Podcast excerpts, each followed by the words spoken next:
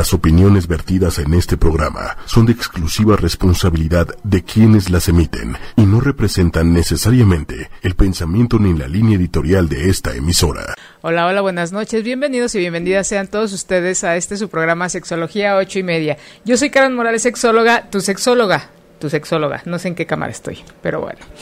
Este, gracias, corazón. Eh, buenas noches, Dieguito. Buenas noches, Isabel. Hoy tengo una, una invitada. Este, nos acabamos de conocer hace medio minuto. Eh, nuestra comunicación por, por, por este ha sido por, por mensaje, es altamente recomendada para hablar del tema del día de hoy. Eh, para mí es muy importante, como, como ustedes lo saben, eh, hablar acerca de la sexualidad, diferentes eh, temas, diferentes procesos, diferentes momentos de la, de la sexualidad en los adolescentes, en los niños. Hace mucho no tenía la oportunidad de, tocar un tema específicamente para adolescentes. Digo, hay tanto de, sexual, de las sexualidades que, bueno, nunca, nunca acabamos. Pero hoy es una tarde-noche calurosa, bueno, aquí calurosa y allá afuera muy fresca y con mucho tráfico, ¿verdad, Isa? Entonces, eh, vamos a hablar del noviazgo en la adolescencia, esta eh, etapa de la vida en donde a muchos se nos motiva desde pequeños, eh, a muchos se les castiga, se les reprime, muchos papás tienen mucho miedo a que sus hijos lleguen a la etapa de, de adolescencia porque dicen que ahí empieza el noviazgo. Hay mucha, mucha ideas, muchas creencias alrededor de de, de, esta, de esta etapa, muchos la rechazan, a muchos les encanta, o todavía como, como adultos eh, nos encanta mucho, digo, es una etapa muy bonita, sin embargo, creo que es muy importante que veamos eh, la importancia, que le demos un espacio para ver eh, para qué nos sirve. Ustedes se han preguntado para qué nos sirve el, esta etapa de noviazgo en cualquier momento de la vida. ¿No? Aún nuestra primera vez de, de casados, de casadas, de divorciados, de, de, de infinidad de, de momentos y de edades se vive de una manera distinta. Muchos, eh, mucha gente eh, se niega y dice que ya no, y sin embargo eh, tengan 40, 50, 60, 70 años, todavía es una gran oportunidad. Y creo que es importante un compromiso como adultos, saber para qué sirve esta etapa. Hay muy poca información de, del noviazgo, es como se describe la dinámica, pero no se describe para qué nos sirve. es un previo, ah, en qué momento sería el ¿Qué, herramientas podemos nosotros eh, poner en práctica para empezar a relacionarnos? O sea, hay mucha información al respecto que hoy vamos a, platicar con mi invitada Isabel. bienvenida Isabel, buenas noches por, por estar acompañándome esta, esta noche aquí en Sexología ocho y media. Isabel es eh, de formación psicóloga, psicoterapeuta psicoanalítica, o sea que no hay mucha mucho antecedente ahí importante teórico. Eh, ¿Qué más? ¿Qué más has, este? Es que ya me dijo, pero se me olvidó. Presúmeles, Isabel, ¿qué más has hecho? bueno, hice la carrera en psicología en la UNAM. Después hice una maestría en psicoterapia psicoanalítica en Centro Aleya. Mm. Posteriormente la formación en eh, psicoterapia analítica de grupo en AMPAG. Ok. Y bueno, he estudiado antes, ahora me dedico más a la psicoterapia psicoanalítica, pero en otros momentos también tomé algunos cursos de sexología. Y tan importante que, es esto para eh, lo que el trabajo que hacemos, ¿no? ¿Con, qué tipo de población es la con la que trabajas, Isa? Sobre todo, trabajo mucho con adolescentes y jóvenes. Adultos también, con los papás de adolescentes. Eh, y jóvenes entre veintitantos, treinta y tantos.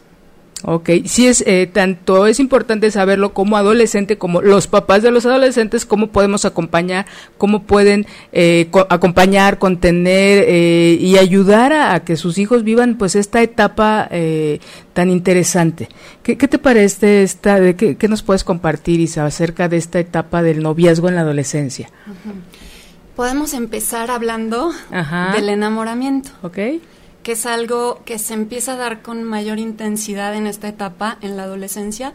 En la niñez se da más como fantasía.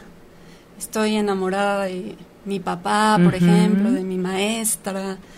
Eh, y, pero en la adolescencia esto se empieza a dar de manera más intensa. Y entonces puede ser que una persona nos empiece a gustar por sus ojos, su sonrisa, su cabello, eh, porque nos recuerda a alguien. Puede ser que nos guste por alguna de sus características físicas, pero puede ser también que nos guste por su forma de ser. Eh, porque es una persona risueña, simpática, que comprende, o es alguien muy inteligente, que le va muy bien en matemáticas, es el mejor en matemáticas. Eh, y posteriormente, si la etapa, bueno, el enamoramiento sigue avanzando, podemos pasar a una etapa que se llama centralización. Como su nombre lo dice, durante esa etapa toda nuestra energía se centra en esa persona de quienes estamos enamorados. Y entonces pasamos mucho tiempo pensando en él o pensando en ella. Cuesta trabajo concentrarse en lo que estamos haciendo, en los exámenes, en la tarea. Eh, tratamos de llamar su atención, a veces, no sé, por ejemplo, si vemos pasar a esa persona, tratamos de mostrar nuestra... se, vende uno, ¿no? Yo siempre he dicho que es una etapa en la que, ¿cómo no sé, qué, bien nos vendemos? Es cuando más nos eh, le echamos ahí este ganas a, la eh, a la imagen, a, ahora sí que sacar los mejor, pulir los mejores atributos, ¿no? Para llamar la atención. Exactamente. Entonces hay quienes ponen eh, su mejor sonrisa o muestran sus músculos o de alguna manera tratan de llamar la atención. A veces tratamos de pasar desapercibidos, que esa persona que nos guste no se vaya a dar cuenta por ningún motivo que nos gusta. Sin embargo, nunca falta el compañerito que empieza a hacer burla y dice, ah, ahí viene el que te gusta, ¿verdad? Y entonces, bueno, es comprensible ponerse rojos en esa circunstancia. Durante la etapa de centralización, todo se percibe perfecto, todo es maravilloso, no se ve ningún defecto. Es la persona más sensual, la más inteligente, la más simpática. La más de todo, ¿no? Sí. Y después podemos pasar, si el enamoramiento continúa, podemos pasar a otra etapa, que es la de cristalización, que es cuando ya se comienzan a percibir los defectos. Y entonces esa persona que me gustaba pues sí es muy linda, pero es impuntual. O eh, pues a veces se enoja y pues no es tan alta como yo me imaginaba. Eh, durante la etapa de centralización no vemos a la persona como realmente es. Hay una alteración, eh, yo siempre lo comparo con una, una alteración como si fueran, si uno ingiriera alucinógenos. Este, y no porque los haya ingerido, sino porque está muy clara la, sintomatología después de que alguien se eh, bebe, unta, introduce algún alucinógeno, hay alteraciones de la percepción. ¿No? en donde todos los alucinógenos llevan a ver alteraciones de la percepción desde lo que uno ve, lo que uno escucha, dicen, hay experiencias en donde han compartido que dicen que escuchan el caminar de las hormigas, huelen hasta lo, lo, que está muy alejado, entonces algo parecido sucede en esa etapa, ¿no? En donde es la de los ojos más bonitos, el hombre más alto, o sea, es el, el que sobresale, pero es, y sí lo ven así, o sea, sí, si, no es, no, eso es muy, muy bonito. Eh, un momento que, este, medio como psicótico, ¿no? En donde sí realmente lo ven muy guapo, la ven la, la más hermosa, el más inteligente, la que mejor, o el que mejor, y, es la única e irrepetible, ¿no? Pero sí, sí existe esto, sí hay una alteración. Entonces yo creo que no nada más es, eh, bueno, son todos estos factores que influyen en las sexualidades, la parte psicológica, la parte biológica en donde entra esta parte maravillosa biológica, la parte social y, que son las tres principales, eh, los pilares de las sexualidades. Entonces, eh, después de, que hay, pero bueno, antes de, seguir avanzando, Isa, Creo que sí es importante como que hacer una pausa eh, para ver, o no sé si lo vais a comentar más adelante, cuando hay reciprocidad en, en este momento de noviazgo y cuando no, cuando a ti te gusta o a alguien le gusta a la otra persona y no hay esa reciprocidad, creo que es muy importante tener eh, y, detenernos ahí, saber qué se hace y qué no se hace. ¿Vamos a hablar de eso más adelante o lo oh, tomamos? sí, lo, tomamos. Ok. Eh, justo la, en la etapa de centralización, pues puede ser todo más intenso, como tú lo describías muy bien, pero también puede ser todo más doloroso. Una ruptura o un desencanto en esa etapa duele muchísimo. En la etapa de cristalización, pues ya se puede ver mm, como un poco, con un poco más de objetividad las cosas.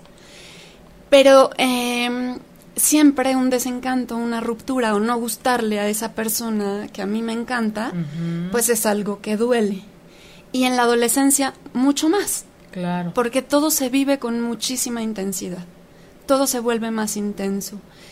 Em, entonces la primera pena de amor en la adolescencia va a ser algo sumamente doloroso. De hecho, fíjate que hay una, eh, digo, hay muchas teorías al respecto, pero hay una que, que me gusta mucho en donde explican esta parte, ¿no?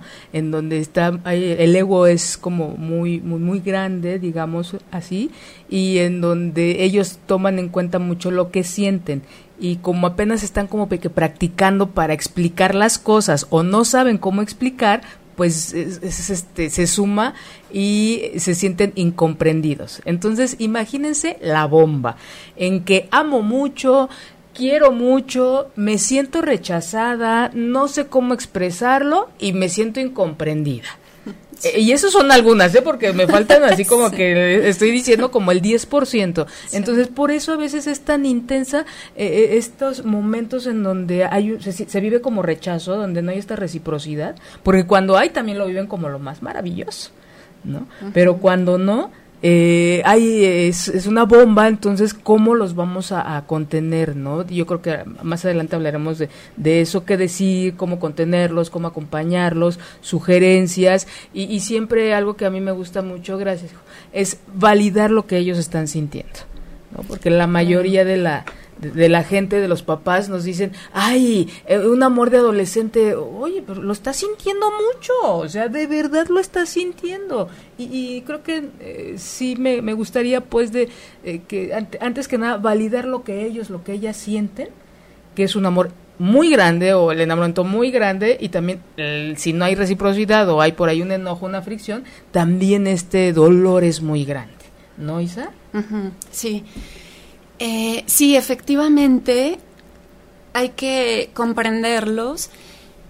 La, adolescencia tiene, está llena de muchísimas cosas hermosas, como son los cambios que se van viviendo, la entrada o la posibilidad de tener más independencia, ir teniendo más autonomía, probar, crearse una identidad, crear un grupo de amigos, irse diferenciando y separando de los papás. Tiene cosas muy hermosas, pero también tiene cosas difíciles. Eh, estos cambios que se viven durante la pubertad, que me empiezan a salir vellitos por todos lados y no entiendo ni por qué, ni cómo y cuándo va a parar esto, pueden producir, bueno, los vellos, el crecimiento del cuerpo, el aumento de estatura, crecen los brazos, las la voz, la cadera, todo. Exactamente, cambia la voz. Todos estos cambios se pueden vivir por un lado como algo de, algo agradable que permite crecer. Un joven, un adolescente de esa edad puede sentirse, ah, bueno, ya soy más grande y ya soy más grande que los demás. Pero también pueden asustar mucho. Eh, entonces, además, como, como tú lo decías, se van dando cambios en las emociones. Hay muchas fluctuaciones en las emociones. De pronto hay un deseo como de estar solos, estar encerrados en su cuarto, o de ser apapachados, eh, recordar ese tiempo de la niñez en que se tenía ese afecto o esas demostraciones de cariño por parte de los padres. Y entonces va a haber estas fluctuaciones, un deseo de regresar a la niñez y un gusto por crecer y por estar viviendo todos estos cambios. Y entonces sí, hay que tomarse muy en serio lo que los jóvenes van expresando, lo que van viviendo, cómo van percibiendo las cosas. Si nos cuentan que algún chico, alguna chica les gusta, pues es lindo poderlos escuchar, no hay que sorprenderse si eso cambia de pronto, porque eh, en esta etapa se están dando cambios constantemente. Entonces puede ser que un día les guste una persona y al tercer día ya les guste otra, o no, o que el gusto por alguien continúe durante mucho tiempo. Pero sí, sí, es... Fíjate que, acabas de decir algo que, que me gusta mucho este, eh, enfocar Pero antes de comentarlo, me gustaría saludar porque hay, hay, saludos y gente que nos está viendo y que nos está escuchando. Un saludo a toda, a toda esa gente que se da el espacio para vernos. Muchos abrazos, muchos saludos a la gente que nos ve también después, porque nos ve mucha gente en, en el, este, cuando se comparte el programa o en otras redes como YouTube y como muchas que no me acuerdo ahorita. Entonces, saludos a Irma, saludos a Georgina, Soledad Proaño. Dice Soledad, ¿a qué edad se le considera adolescentes? Bueno, pues es que las edades han cambiado un poco, pero la pubertad, los cambios en la pubertad eh, pueden marcar el inicio de la adolescencia y no sé, estos cambios se pueden dar alrededor de a veces los 10, 11, 12 años. Puede ser que un chico empiece a tener estos cambios, no sé, más tarde a los 11 y otros se adelantan un poquito. Pero eso puede ser un indicio cuando ya se empiezan a dar estos cambios en el cuerpo, cambios en las emociones. De hecho, hay, este, nada más para hacer una pequeña diferencia que, bien nos, nos, la, nos la comparte Isa. La pubertad son los cambios físicos que existen, es un proceso totalmente biológico. Y la adolescencia es un proceso totalmente psicosocial. ¿Cómo lo va, qué tiene que, qué significado tiene esto es cómo lo vivo como persona, psicológicamente hablando, y la parte social es algo muy importante porque hay lugares en donde no hay este proceso de adolescencia. Y retomando lo que decías hace un momento, hay de edad, puede iniciar, como bien dice Isa, eh, con, inicia con el proceso de pubertad, por supuesto posteriormente viene la, adolescencia porque vienen, eh, yo siempre he dicho que es como fiesta de pueblo, eh, esta, si viéramos este, la parte interna de, los adolescentes, parecería fiesta de pueblo por todas las, la explosión de, de hormonas y todo, el nivel hormonal que hay es de verdad muy, muy grande imagínense, tan grande que, que nos lleva en poco tiempo o los lleva en poco tiempo a tener cambios importantes en su cuerpo, muy, muy, muy evidentes, eh, cambios eh, psicológicos, cambios emocionales, este, neurológicamente hablando, hay más capacidades para pensar, para desarrollar hipótesis, para, o sea, es un crecimiento de todo. Si no eh, me equivoco, es el último, como que el último jalón. Entonces, hay autores que manejan que la adolescencia puede durar hasta los 27 años, 26, 27 años, que es el momento, si lo vemos como una curva, el momento cúspide, el momento más alto del, del ser humano, en donde se llega, termina un proceso de crecimiento y empieza uno a envejecer biológicamente hablando, ya no se van a empezar a desarrollar o a, reproducir y a reparar nuestras células como los primeros, eh, desde que nacemos hasta los 25, 26, 27 años de, nuestro, de nuestro desarrollo. Entonces, para aquellos que tienen por ahí momentos de, adolescentes a los 20, 25, 27, o los que van empezando y tienen hijos entre 10, 12 años, agárrense porque les faltan bastantes años para, para, para estar con su, con su adolescente.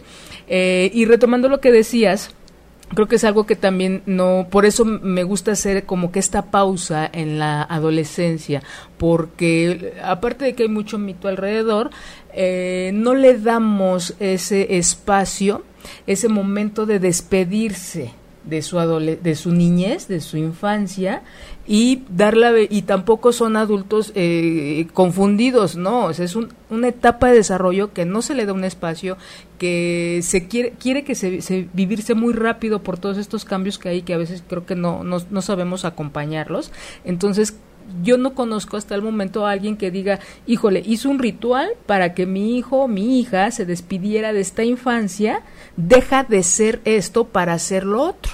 ¿no? Eh, eh, creo que sí es importante, yo estoy muy, muy a favor de los rituales, de las cosas que podemos hacer de manera tangible para que también nuestra mente, esta parte caótica, pues le, le, llegue y como que haga esta diferencia, ¿no? Ahora también uno de los grandes riesgos que este lo toco así rápido, igual lo, abordamos más adelante, Isa, el, embarazo en esta etapa del, desarrollo. ¿no? Es como coartar, es como limitar el desarrollo en todas las demás eh, áreas para empezar a llevar a cabo roles que pues si como adultos son difíciles o muy complicados o un gran reto, imagínense como, como adolescentes, ¿no?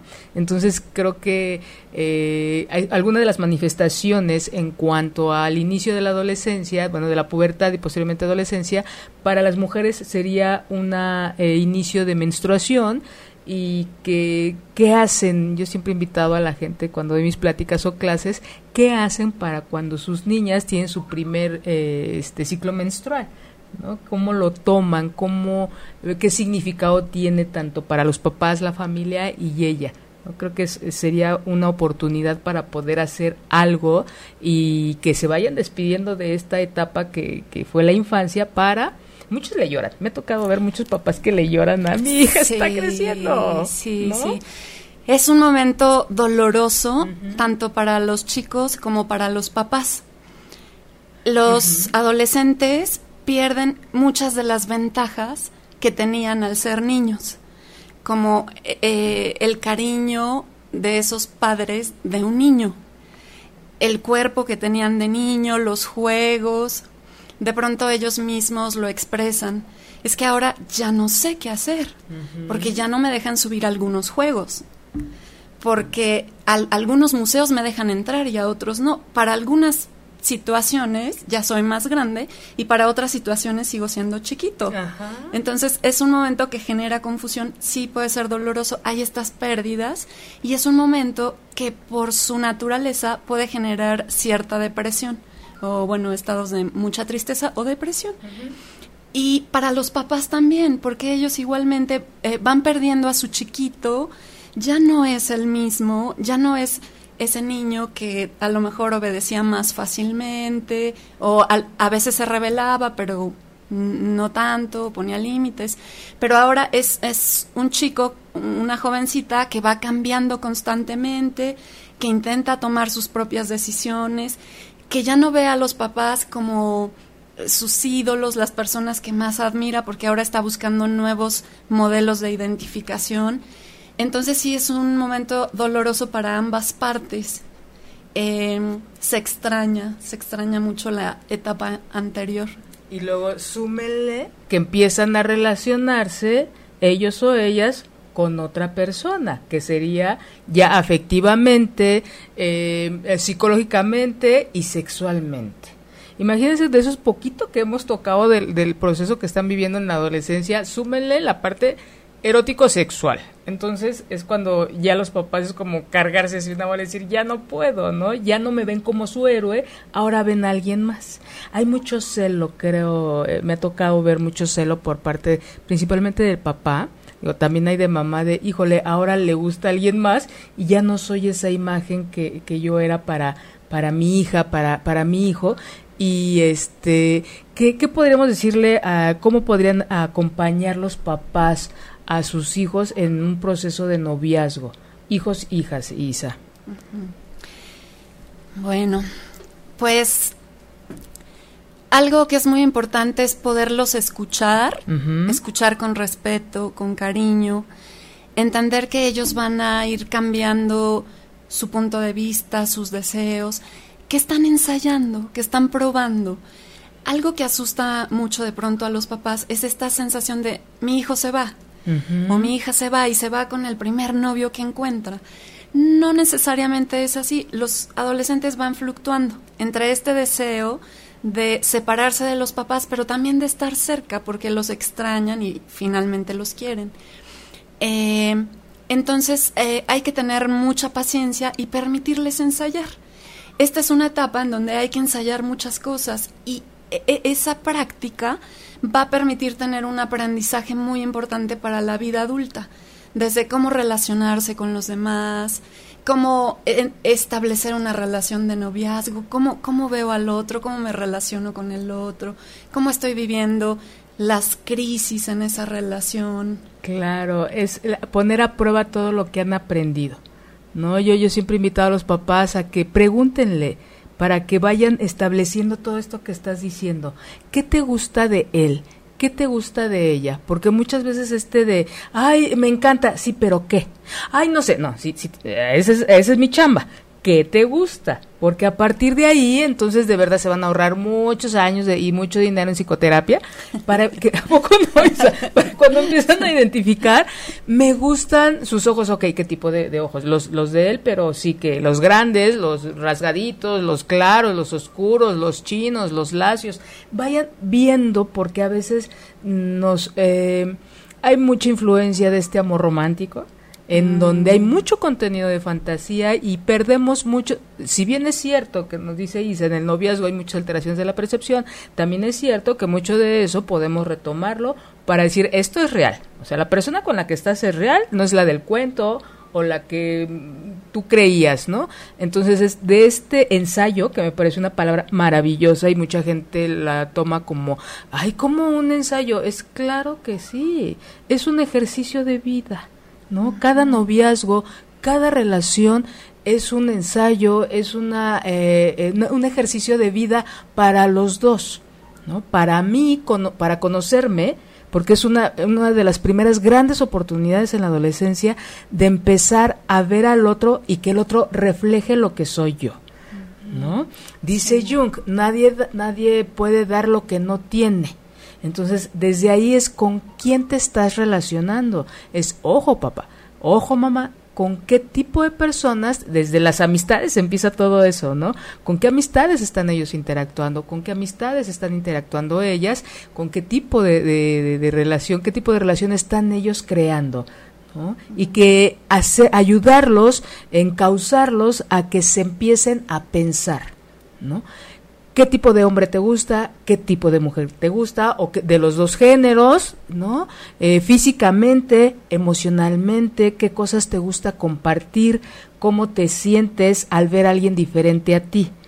Yo siempre es la, es la invitación y creo que son de las cosas que uno eh, puede quedarse como aprendizaje de un noviazgo, como ensayo de vida, como ejercicio de vida y cayendo, y viene aquí un mito, este mito en donde de las relaciones son para toda la vida. Y es cuando empieza a chocar, porque creemos que el primero, y esa es una eh, frase abuelesca, ¿no? Te fuiste con el primero, ¿qué pasó? ¿A poco no? ¿Por qué nos vamos con el primero o con la primera? Por esta represión que hablabas tú hace rato, ¿no? De, de, de que es que a veces el no estar de acuerdo a los padres con los hijos, entonces eh, súmenle esta capacidad cognitiva, estos procesos cognitivos que está desarrollando nuestro adolescente, de oposición, de hipótesis, de querer ellos, querer ellos experimentar algo nuevo por ellos mismos. ¿No? Es, tú no aprendes de la experiencia ajena, no, en la adolescencia es casi nula esa, esa frase de que ellos puedan aprender de la experiencia ajena.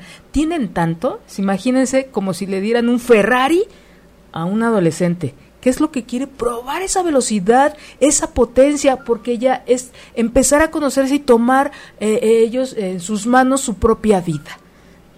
¿Cómo acompañarlos? Es poniéndolos, eh, poniendo las cosas de que sí es, que es real y que no, y que si hay potencial para, para esto, ¿no, no Isa? ¿Cómo Sí, hay que irlos escuchando, tratando de entender su punto de vista, tratando de ponerse en su lugar.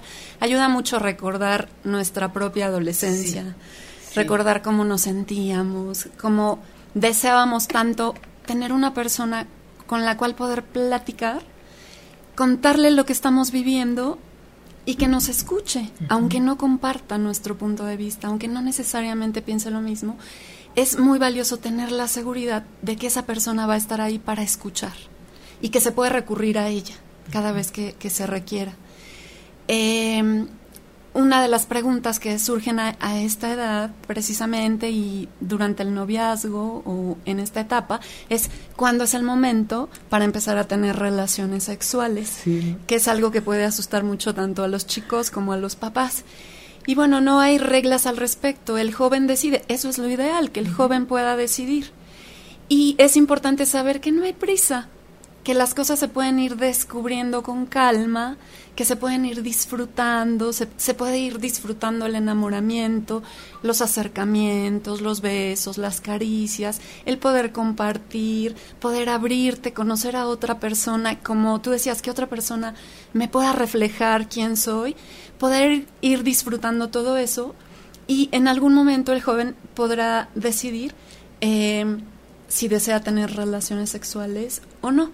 Pero para eso es importante sí estar informado, tener comunicación, eh, pues sería deseable conocer a esa persona, pues para saber, ¿no? Con quién va a ser esa primera experiencia, que no necesariamente tiene que ser una experiencia terrible, en la medida que nos damos el tiempo para pues sentir, conocer, eh, se puede preparar una experiencia que sea bonita, que no sea algo traumático, que no sea algo este, desagradable.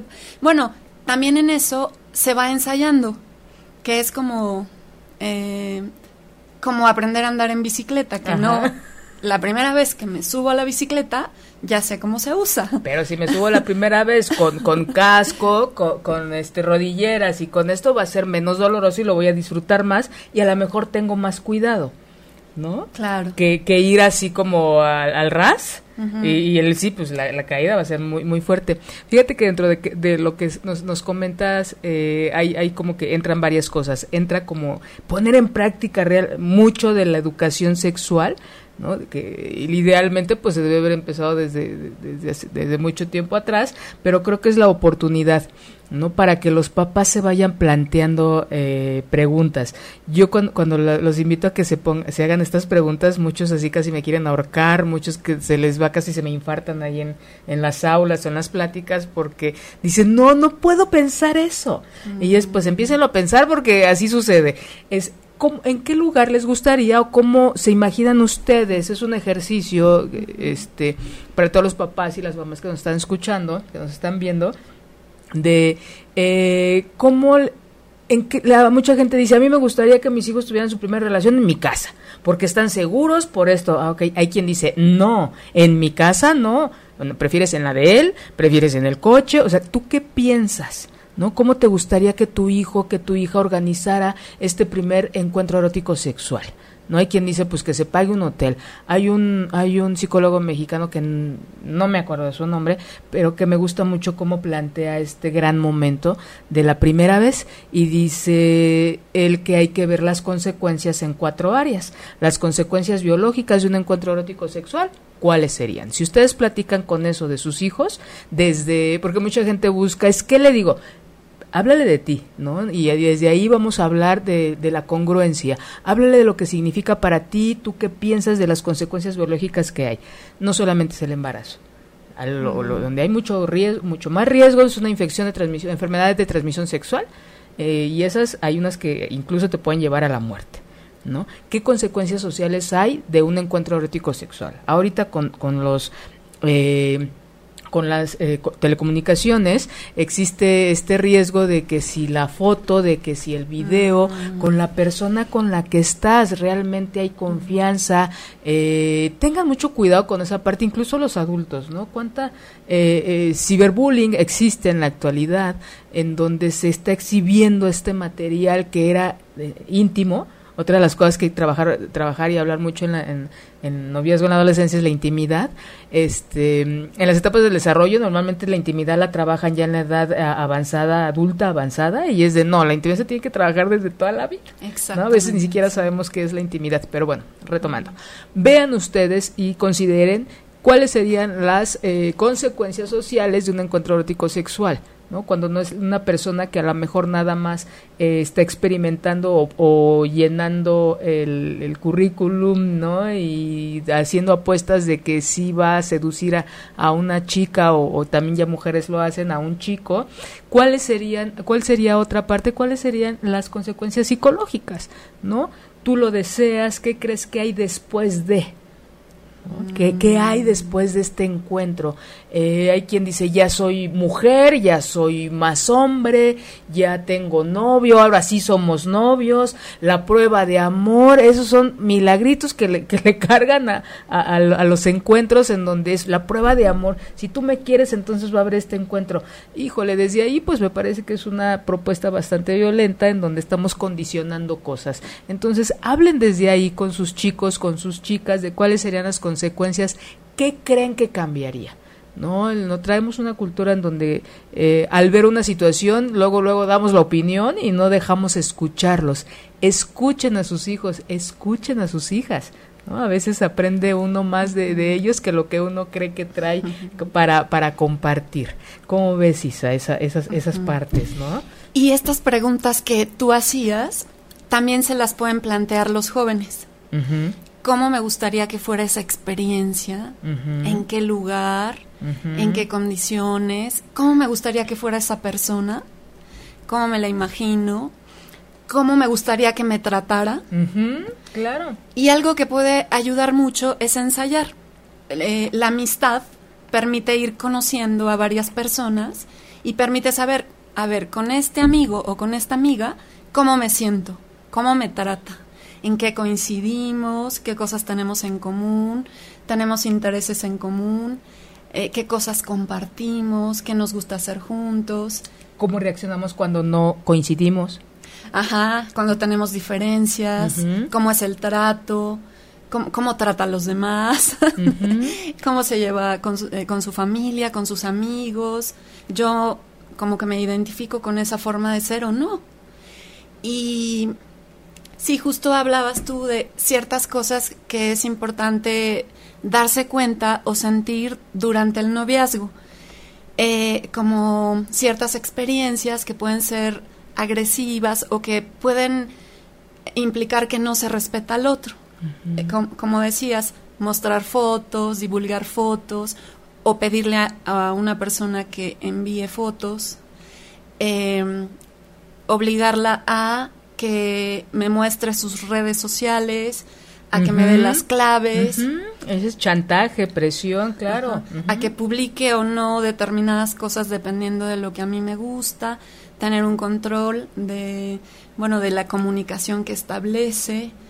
Eh, y otro tipo de situaciones que es importante ir sintiendo, a ver, esto cómo me, me, hace sentir, esto me gusta, esto no me gusta, es una persona que me miente, es una persona que me trata bien, que me cuida, eh, que le gusta compartir, que se abre o le cuesta trabajo, para ir viendo también dónde nos sentimos mejor y con quién nos identificamos más. Claro, claro, eh, me parece tan bello esto que estás diciendo y creo que mucho de eso, eso sería un acompañamiento muy bonito por parte de los papás.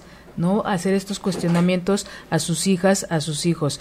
Hay quien me, alguna vez platiqué, hablé de, del, del enamoramiento o del amor a la violencia no están muy lejos, son muy cercanos porque es parte de la dinámica. A veces queremos pensar que la violencia no debe existir, es si existe, ¿cómo la identifico y qué voy a hacer al respecto?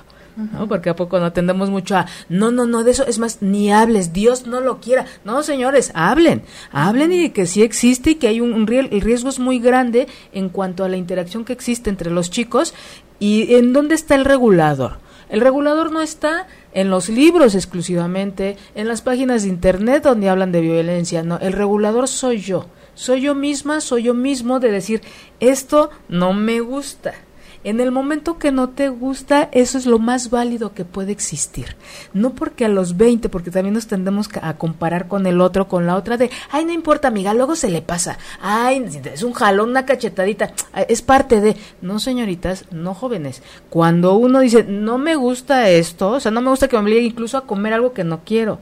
vamos al cine y siempre vamos a ver la película que él quiere. Y, y tú, no, es que ay, no se enoja y mejor no estamos en esos pequeños detalles que vamos sumando, no solamente es la comida, la película, el lugar, es vamos nosotros cediendo nuestro poder, vamos nosotros eh, borrando los límites entre mi persona, entre mi vida y el otro, para que el otro decida y eso se va convirtiendo poco a poco, es tan sutil esto de la violencia que llega un momento y lo vemos tan normalizado en nuestra sociedad que ya cuando vemos ya está con un ojo acá, ya, ay, es que es normal, así es. Así ha sido, normalizamos estas conductas y creo que, como bien dices, es importante cuando sí y que no me gusta y que sí me gusta. ¿No? No se esperen a que hagan ustedes una, eh, una, un consenso para ver si de nueve de diez amigas no les gustó, entonces está mal. No, es muy válido lo que a ustedes les gusta y lo que a ustedes no. Esta parte de ceder, cómo enfrentan las diferencias. Porque qué bonito es, ay, nos encanta ir a correr juntos ay, nos encanta ir al antro tal. Sí, y cuando no coinciden, ¿qué hacen? Esas son de las cosas más enriquecedoras de un noviazgo. ¿Qué pasa? ¿Qué herramientas? E incluso para conocernos. ¿no? Porque cuando uno anda de soltera o nunca tiene una relación, pues no sabes cómo vas a mediar, cómo llegas a un punto para hacer, eh, para enfrentar estas diferencias, para enfrentar los retos. Entonces, esto es mucho de lo que, imagínense yo creo que todavía hay mucho más de qué hablar, eh, eh Isa, al respecto del noviazgo. No no sé tú qué piensas. ¿Mande? Que regrese. este sí, yo, creo que yo creo que sí. Este, con mucho gusto, Isa. Me, me, pareció muy importante cómo abordaste incluso. muy concreto, Dieguito. Buenas noches, Dieguito. Eh, ¿cómo, ¿Cómo hablaste de la, de la adolescencia? Y que, que, te digo, este año es el primer eh, tema, el primer programa que, que, este, que dedico a, los adolescentes, pero creo que es muy importante seguir hablando de, de, de ellos, de, de, todos estos cambios que están viviendo y de qué hacer como papás. Entonces, este eh, pues bueno, al rato luego nos ponemos de acuerdo para la próxima fecha. Mientras, eh, vean ustedes, señores, señoras, jóvenes, cómo es importante, sí es la importancia de hablar del noviazgo. ¿Cuánto puedo conocerme? ¿Cuánto puedo ganar? ¿No, Isa? Sí, puede ser una etapa muy bonita, puede ser una etapa que se disfrute bastante, de conocer, de conocerse a uno mismo también. Esto que tú decías, eh, ¿qué pasa cuando tenemos diferencias? ¿Qué pasa? Eh, ¿Qué tanto toleramos la cercanía o la distancia? Hay, no sé, parejas que necesitan estar más juntitas, hacer cosas más pegadas, hay otras que son más independientes. Hay algunas que si el novio se separa tantito, se angustian muchísimo. Y a veces la angustia se siente cuando hay demasiado contacto. Entonces también es una posibilidad de aprender de nosotros a mí cómo me gusta, cómo voy regulando esa distancia y, esos acercamientos, qué hago cuando no tengo a la persona que, me gusta cerca, cómo lo manejo. esos patrones de conducta que, que, me encanta mucho este, ejemplificar es cuando no me habla qué es lo que yo pienso, qué genera mi mente, es está con otra, está con otro, este, y luego cuál es la reacción que yo tengo, ¿no? Me enojo, me preocupo, le marco, voy y le pateo la casa, voy le, si veo el coche voy y se lo rayo. Eh, vayan revisando este gran eh, momento de, de la vida que es el noviazgo, que si nosotros le diéramos la importancia, entonces creo que habría menos divorcios, Isa. Sí. ¿No? Sí. Y no porque el pues, divorcio sea malo, ajá, exacto. el matrimonio no es para toda la vida. Ajá, sí, sí. Pero entonces no se casen. no, no, no, firmen. A veces el, el divorcio es una nueva oportunidad. Pero es muy caro que necesita. O sea, y no porque en sí sea malo, no, no, no. Pero sale caro casarse, sale muy caro divorciarse. Tengo parejas que, que duran cinco años casados y llevan siete peleándose divorciados. De verdad, unos de tres años casados, dos años casados, y llevan diez peleados tratando de separarse, de divorciarse, peleando por el perro, que, digo, pobre perro, ¿qué culpa tiene? Eh, por los gatos, entonces, es qué necesidad si podemos nosotros conocernos desde antes. Claro. ¿no? solamente yendo a psicoterapia se conocen, uno puede hacer su propia chambita poco a poquito en sus relaciones. Sí, sí, uno puede sentirse, observarse, escucharse mucho, ver lo que me gusta, lo que necesito, lo que me, lo que deseo vivir lo que me limita también para conseguir esas metas, lo que anhelo, lo que quisiera dejar atrás, lo que deseo transformar. Lo que repito, ¿no?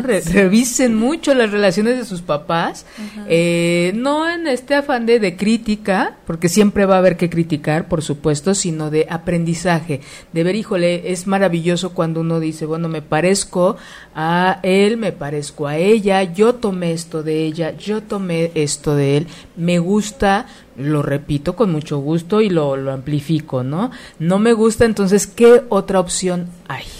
También esta parte de honrar, esta parte de darle su lugar a cada quien y también yo a crear algo diferente. Entonces, Isa, fue un verdadero gusto estar contigo, que, que este, ya teníamos algunos meses que no se consum, consumaba este encuentro. Entonces, muchas gracias por haberme acompañado esta tarde noche. Muchas gracias a la gente que nos, que nos escuchó, que nos escribió y este, y pues bueno, sí invitaré, organizaré otra visita con, con Isa. Muchas gracias, Isa. Muchas gracias, he estado muy contenta por estar aquí, qué bueno que ya se pudo dar. y eh, doy mis datos. Ah, por favor. Ajá. Gracias. Mi nombre es Isabel Hernández y tengo una página en Facebook que se llama Isabel Hernández, psicoanalista. Así, Isabel Hernández, psicoanalista. Y mi correo es Isa Hernández, psicoanalista, arroba gmail.com. Así todo pegadito.